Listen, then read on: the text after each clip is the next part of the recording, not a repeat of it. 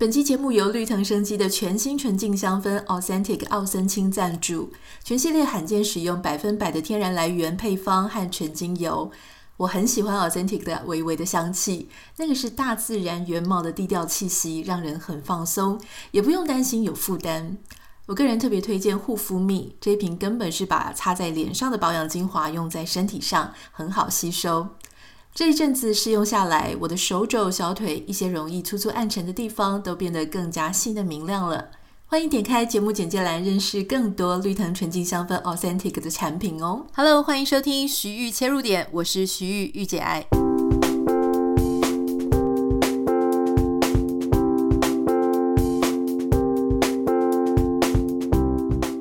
欢迎收听今天的节目。在今天节目开始之前，我要跟大家分享一个超级糗的事情，就是因为大家知道，我们大概都在台湾的清晨，差不多五点半、六点的时候就会上架新的节目。那我通常会很希望我可以提早，例如说前一天晚上就把它预录完。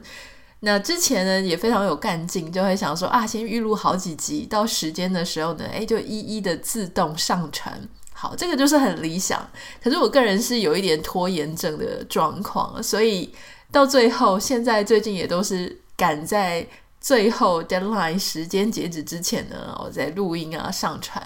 而今天就发生一件很糗的事情，就是我想要在今天，月间礼拜二嘛，跟大家分享一些新闻啊、时事，刚好呃，刚好就是这两天。非常重要的事情，除了台湾的棒球赛之外，哈，经典棒球赛之外，最重要的呢，当然就是我们的亚裔啊，就是杨紫琼，她拿到了奥斯卡的女主角最佳女主角奖，就是想跟大家分享这个事情，稍微聊一下杨紫琼呢，所以我就在节目录制之前就开始看啊相关的报道啊，相关的资料，做一些功课嘛，然后看一下，再一直重放她当时得奖的感言。结果就越看越感动。那你知道我们这种工作就是靠声音，所以一旦很感动，我就落泪。落泪之后就鼻音，鼻音很重，就没有办法录了。我不太知道现在你在听的时候有没有觉得我声音还是有一点鼻音哦。所以这个教训就告诉我们说，千万不要在 deadline 截止时间之前才开始准备功课，才开始录制，否则就会遇到这种。被自己搞得出其不意，没有办法录音的这种突发状况，所以今天上传时间可能略略的有一点晚了哈。今天还是要跟大家讲，就是这个关于杨紫琼的事情。为什么会觉得他这件事情令人非常感动呢？那当然是因为他先讲一个最重要的大的 picture 给大家知道，就是因为他是第一位在奥斯卡奖拿到最佳女主角的亚裔。女演员啊，那如果说你是以非白人女演员的话来说呢，她是第二位。九十五届的奥斯卡奖里面，只有两位最佳女主角不是白人啊。第一位你可能还有印象，就是二零零二年的荷丽贝瑞。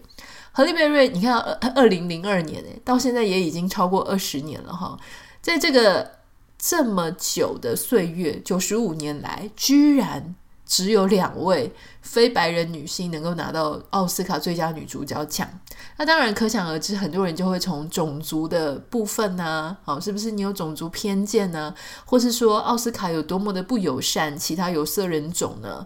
哦，我们在讲有色人种的时候，都以为是在讲别人，其实我们在美国人的眼里，或在白人的眼里，我们就是属于有色人种，黄色的。所以这个事情是非常难也非常不容易的事。那当然，杨紫琼她在这个赛前，就是奥斯卡奖颁奖前，呼声就非常的高啊。其实你可以从她后来最近的这一些，不管是拿到各种奖项，还有就是媒体在采访她，以及跟她搭档一起受访的凯特·布兰奇，好，这个其实在几个月前，他们就开始一直出席一些相关的活动，他们两个常常都。呃，被放在一起，然后他们两个在 Instagram 上面也常常一起露脸出现，你就可以发现哦，就是说，因为以前好像也没那么多，但是今年特别多，那也不表表示就是说，他今年的整个呼声啊，他的声势特别的旺啊，大家都还蛮看好他的。好，那我们回到就是刚刚让我就是忍不住流泪的这个得奖感言哈，我真的看了 N 次，看了非常非常多次。他的得奖感言的第一个部分，我跟大家分享一下哈。他说：“给那一些所有看起来跟我长得很像的小男孩、小女孩们啊，这个是一个希望跟可能性的灯塔，这个奖项，这个也是一个梦想的证明。好，大家要敢于做大的梦想，而且梦想确实会实现。”从永远不要让任何人告诉你说你已经过了你的巅峰期，永远不要放弃。好的，因为杨紫琼她其实也不是在她最现在不是在所谓的什么如花似玉，什么三十岁啊、二十岁的这种很年轻女性的阶段，她也已经在演妈妈，甚至已经当了阿嬷了哈。结果他还是能够达到人生的非常的高峰。可是你看那个影片，你就会发现，天哪，他真的还是非常闪闪动人，极为美丽，有那种成熟女性的魅力，而且就觉得她的肌肤整个人都散发着光芒。我觉得那一种美，不是我们所谓追求那种啊皮肤多细致啊、毫无纹路的那一种美。她的美是一种成熟的、历练过的，真的绽放出。他的属于他的光彩跟他的精彩的这样子的一个一种美哦，我就这样子反复的看了好几次之后，我就真的一直狂流泪啦，就想说今天一定要跟大家来分享哈。不过在这里我要先承认一件事情，就是他得奖的这部片《妈的多重宇宙》，我还没有全部看完，原因是因为我人在美国嘛，那我想要看合法的来源，但是合法的来源呢，通通都没有中文字幕。那这个事情就让我很伤脑筋，因为我平常是可以不要看中文字幕，只看英文字幕，但是我看到的这些来源呢，也没有英文字幕，就真的只能听英文。那这个英文又不是呃很很好懂的英文，所以如果你有看这部片，也许你就知道我在讲什么哈。就是，所以我决定要很认真的去找一下，看到底有没有哪里有中文字幕的这个来源哈，所以再来看一下。但是这部。影响我们要讨论这个杨紫琼这件事情啦。很多人就会想说：“哎，杨紫琼到底是哪里人啊？”有印象以来，她感觉好像是一个港星啊。如果你问爸爸妈妈，他们可能说：“对啊，香港人。”可事实上，他不是香港人啊，他是在香港开始了他的演艺生涯啦，就是作为一个电影明星，然后是在香港。可事实上呢，他是一个马来西亚人，他是马来西亚的华裔女演员，她出生在。霹雳州的怡保市，那一开始他其实小时候他是学芭蕾舞的啊，他们家非常家境是非常好的，所以他十五岁的时候呢，他就去英国主修芭蕾舞。你会发现他的英文讲得很顺很溜，是因为他其实年纪轻轻的时候他已经到了英国去了，当时他还获颁英国的皇家舞蹈学院戏剧舞蹈专业学士的学位啊，所以他其实很小就出国留学。不过后来十七岁的时候呢，呃，根据维基百科上面说，他是疏于热身啊，在练习的时候没有把热身做好，然后呢，又因为老师管得很严，所以他就一直狂练苦练，没有热身加上苦练，当然他就受伤了嘛。所以他整个脊椎受伤之后，他就没有办法再走舞蹈这条路了。我觉得这件事情对当时的他来讲，一定是非常的。重大啊，很大的一个很残酷、很残忍的事情。你要想，他年纪小小，为了要学芭蕾舞，所以到了异乡，然后好不容易在最好的学校里面呢，把这个舞蹈拿到了文凭，开始要走上职业舞蹈芭蕾舞家这个舞蹈家之路，结果居然把身体给弄伤了。这个就好像一个从小学琴、学钢琴的人，结果他的手指伤了，他没有办法，永远没有办法再弹琴了。这多残酷的一件事情啊！他那个时候，因为他年纪还很轻嘛，那他妈妈就鼓励他说：“不然你去参加马来西亚小姐好了哈。”所以他当时呢就去参加选美，而且居然就得到了冠军。那他就代表马来西亚去再去选这个世界小姐。好，总之呢就这样子一路上，他开始站上了舞台，然后独自的站上舞台，不是跟芭蕾舞团，然后他就开始。他自己的演艺之路。那在一九八四年的时候，他当时呢就遇到像洪金宝啊，或是潘迪生这些人，在香港就拍开始拍他的电影。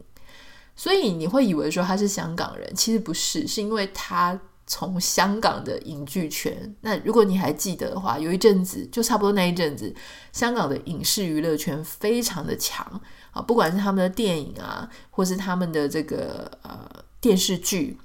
当时都一直输出到其他的区域嘛，其他的国家。所以当时他在香港的娱乐圈最强的时候加入了那个地方。那那个时候呢，他当然也就很顺遂了，也跟周润发拍了很多的广告片啊，哈，然后就靠着有一部电影叫做《皇家师姐》，他就一片成名。而且呢，因为他自己的肢体非常的厉害，芭蕾舞出身，舞者出身，所以他的身体很轻巧，很灵活。所以当时他走的路线呢，就是。香港最厉害的什么片？武打片，所以他后来就用这个 Michelle Yeoh 就开始在这种演演艺圈里面发展了。这个就是他为什么当时会啊、呃、进入演艺圈的一个背景的故事。好，那所以我觉得这很有趣啊。他这个他人家就说他其实演的是这个妈的多重宇宙，其实他自己本人的人生也是各种宇宙。之前我看他在这个受访的时候呢，他就曾经提到说，当时啊，他就背着包包要到好莱坞发展。那到好莱坞发展呢，他就开始他在呃第一个遇到的人啊，他们就去制片公司嘛，第一个遇到的人呢，就看着他的脸啊，亚洲人的脸，就问他说：“你会讲英文吗？”你知道你会讲英文吗？这个这句话其实还蛮瞧不起人的。人家都已经要来这里发展了，然后你居然怀疑人家连语言可能都讲不好，你会讲英文吗？所以他当时呢就幽默的回答他，就跟他讲说：“哦，还好，飞机飞来这边十几个小时，我刚好学会了。”所以我觉得他这个讲的也是蛮幽默，而且也把他这个很无理的问题就将了一军回去。但殊不知说，其实你看，他其实从小就已经在英国开始念书，已经应该是蛮会讲当地的语言了，蛮会讲这个英文的。结果还要因为他的脸，因为他的外表是一个亚洲人，所以他就要被瞧不起。完全，你都先不用跟我讲你的演技，不用讲你的未来的 plan，你就先告诉我你的语言到底行不行？哈，所以我觉得这也当然反映了很多。你是亚洲面孔的人，你想要在好莱坞，或是你想要在美国的娱乐圈发展，那简直是，这真的是很难。你常常看到那些白人的女生，不管是 Emma Stone 啊，或者什么，他们演的一些片，就告诉你说，白人的女性想要拿到一个角色有多困难。那可想而知，亚裔的面孔要拿到，那当然是更困难，因为别人都怀疑你连语言大概都讲不好。我在这里稍微跟大家分享一个数据啊，这个数据是关于不同的族裔、不同的种族，他们曾经在奥斯卡里面拿过奖项的数字啦。哈。比方说呢，像亚洲啊，亚洲或是包含呃亚太，就是像菲律宾啊这一些亚太的岛屿哈，这些族裔里面曾经拿过最佳男主角的有两位啊，最佳女主角一位。可是我们拿到很多的最佳导演哈，总共有大概五位的这一种族裔的最佳导演。那如果说是最佳电影呢，我们至少也有拿到三部。那其他还有包含就是最佳剧本等等的。可是像黑人族群，黑人族群呢，他们他们男主角还蛮多的哦。黑人的族群，他们拿过最佳男主角，拿过至少五个。好，那女主角一个，应该就是荷丽贝瑞了哈。那这个最佳的电影。最佳影片，他们只拿过一次，啊，他们有拿过很多的最佳剧本，至少有五个以上哈。但是呢，我大家有没有发现，他们从来都没有拿到过这个最佳导演奖。所以下一次，如果有一天黑人的导演拿到了最佳导演奖，哦，这将会是这个黑人的呃娱乐圈或是影视产业里面最重要、最重要的一件事情哈，破天荒的。那你说亚裔或是黑人女性没有拿过最佳女主角，还有一种族裔也从来没有，到现在都没有拿到最佳女主角奖，是拉丁美洲人啊。拉丁美洲裔呢，他们拿过一次最佳男主角，然后他们拿过六次最佳导演啊，他们也拿过这个两次的最佳影片，啊，甚至是一次的呃最佳剧本，但他们从来没有一次拿到最佳女主角奖。呃，如果说是像阿拉伯啊，或是中东的话呢，他们也从来都没有拿到最佳导演奖。所以其实一开始为什么这一次这么的不一样，就是因为其实我们的最佳男主角虽然拿过两次，但女主角从来没拿过嘛。那我们拿过很多技术上的奖项，例如说最佳导演啊，或者最佳影片啊等等的。所以我觉得这个真的是一个跨出了很大一步了哈。那我我记得这一个奥斯卡前夕呢，呃。为什么会说其实杨紫琼的希望真的非常大？因为其实各界的呼声都很高，特别是哦，我觉得很有趣的是，在这个奥斯卡颁奖前夕呢，《Vogue》杂志啊，美国这边呢，他就已经发了一篇，那篇的标题叫做“已经有二十年啊，就是自从我们之前有一个非白人女性的最佳女主角，到现在已经二十年了，我们今天晚上。”有没有可能改变这样的状况？换句话说呢，其实这个《Vogue》杂志他已经用一篇文章去点出来说，其实杨紫琼她有可能是今天晚上的最佳女主角。如果没有的话，啊，不代表她的演技不够好，很可能是因为这个种族的关系，哈，仍然没有办法突破奥斯卡的这种啊长久以来的比较偏好白人女性的这种呃习惯啦。那在这个里面呢，他就有提到，就说，呃，我觉得很有趣的事情是，当然，我觉得能够入围奥斯卡女主角奖的，当然全部都非常的厉害，也很优秀。嗯，虽然我没有看过所有的片子，但是我就觉得非常强。那特别是里面还入围了凯特·布兰奇。我平常心说，所有的女演员，所有就是奥斯卡的，呃，对不起，好莱坞里面所有的女演员。包含杨紫琼了哈，老实说，我真心真心最最最最喜欢的女演员就是凯特·布兰奇，因为她这种她非常非常的厉害。如果你有看过她的这个呃蓝色茉莉啊，或者是其他的各个片哦，因为我因为很喜欢她，所以她的片我几乎都有找来看。你就会发现她真的是光是抬一个眼睑，眼神全都是戏，就是她那种。他那种嗯，怎么讲？他那种磁场，还有他的这个气场，就是强到不行。所以我觉得杨紫琼跟凯特·布兰奇一起入围的时候，我真的不知道应该要支持哪一个。虽然我内心真的很爱凯特·布兰奇，但是我又觉得说，我还是很希望杨紫琼作为一个亚裔，她能够得奖。那可见这个 Vogue 他这个这篇文章的评论的这个作者跟我有一样的想法。在这样子的一篇文章里面，哈，他没有提到任何其他入围的女生，他就提到凯特·布兰奇。他说，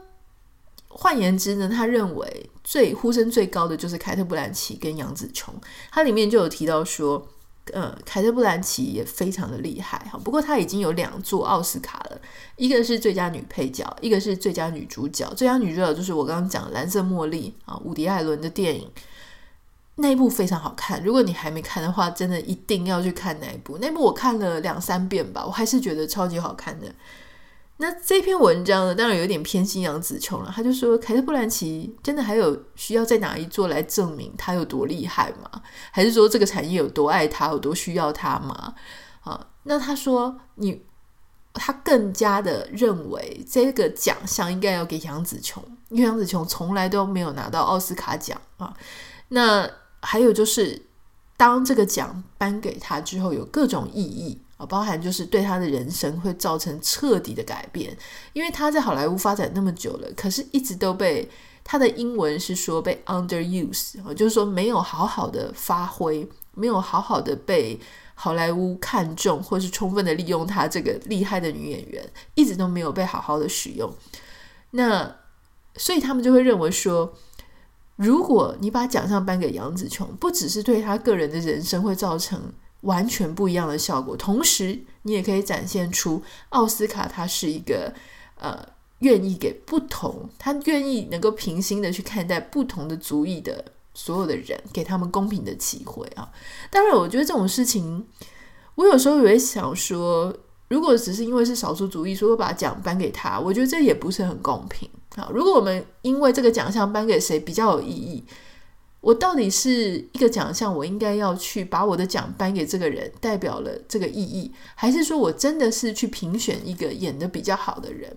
可是话又说回来，老实说，今天入围奥斯卡已经是所有的人都很厉害了。没有什么什么，你知道吗？就是九十九分跟九十九点一二分跟九十九点五分的这种差别，它差异之间不大，而且已经那种差异可能很主观了。就是有些人觉得说，哦，这边再微微略略一点怎么样，或是那边一个眼神怎么样，其实都有点吹毛求疵，然后已经在那种误差范围之内了。所以在这样的很难选择的状况之下，诶，或许作为一个奖项，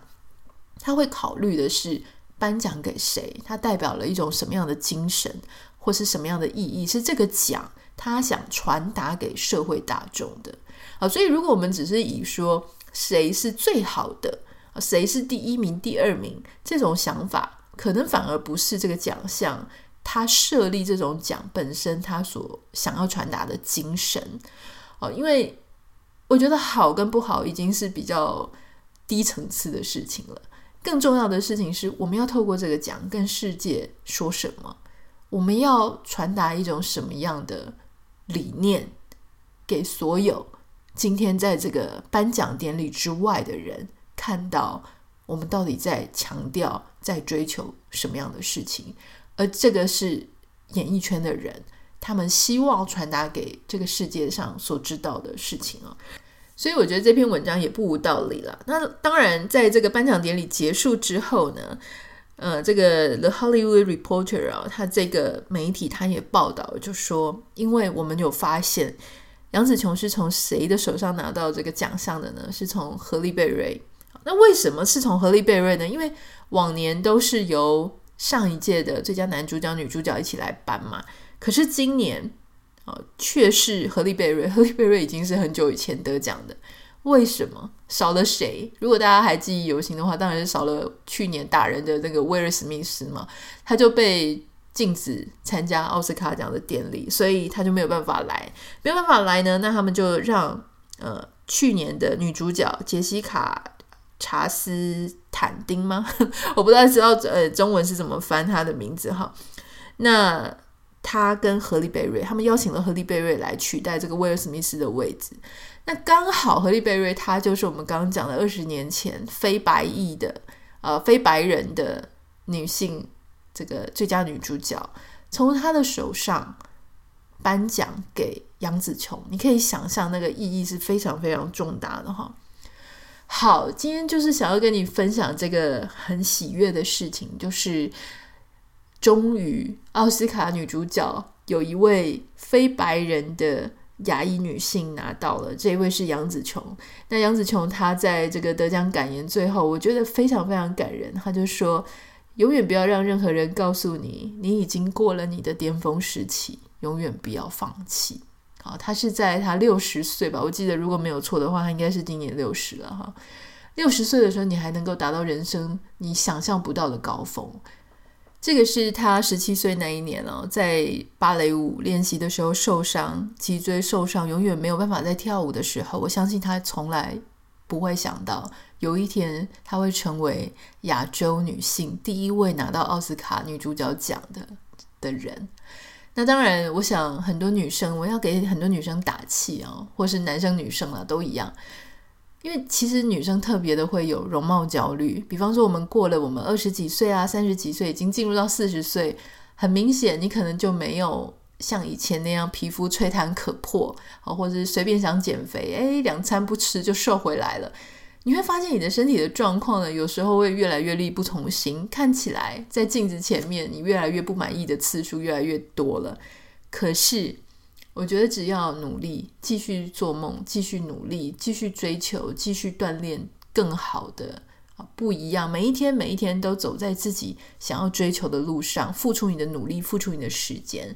啊，他的故事告诉我们，我们还是可以在某个我们想要追求的领域上达到我们所谓的巅峰。这个巅峰不会因为你是三十岁或四十岁或五十岁或六十岁就太晚。这个是一个超级励志的故事，今天分享给你。欢迎你可以跟我分享，就是有没有你曾经觉得你没有办法，你已经过了你的巅峰时期，哎，结果没有想到居然再创巅峰的人生、第二人生、第三人生、第四人生的一些相关的故事，欢迎你可以私讯到我的 Instagram 账号 Anita 点 Writer N I T A 点 W R I T E R，不要忘记帮我们在 Apple Podcast 跟 Spotify 上面按下五颗星。明天的节目也很精彩，欢迎一定要锁定。我们明天见，拜拜。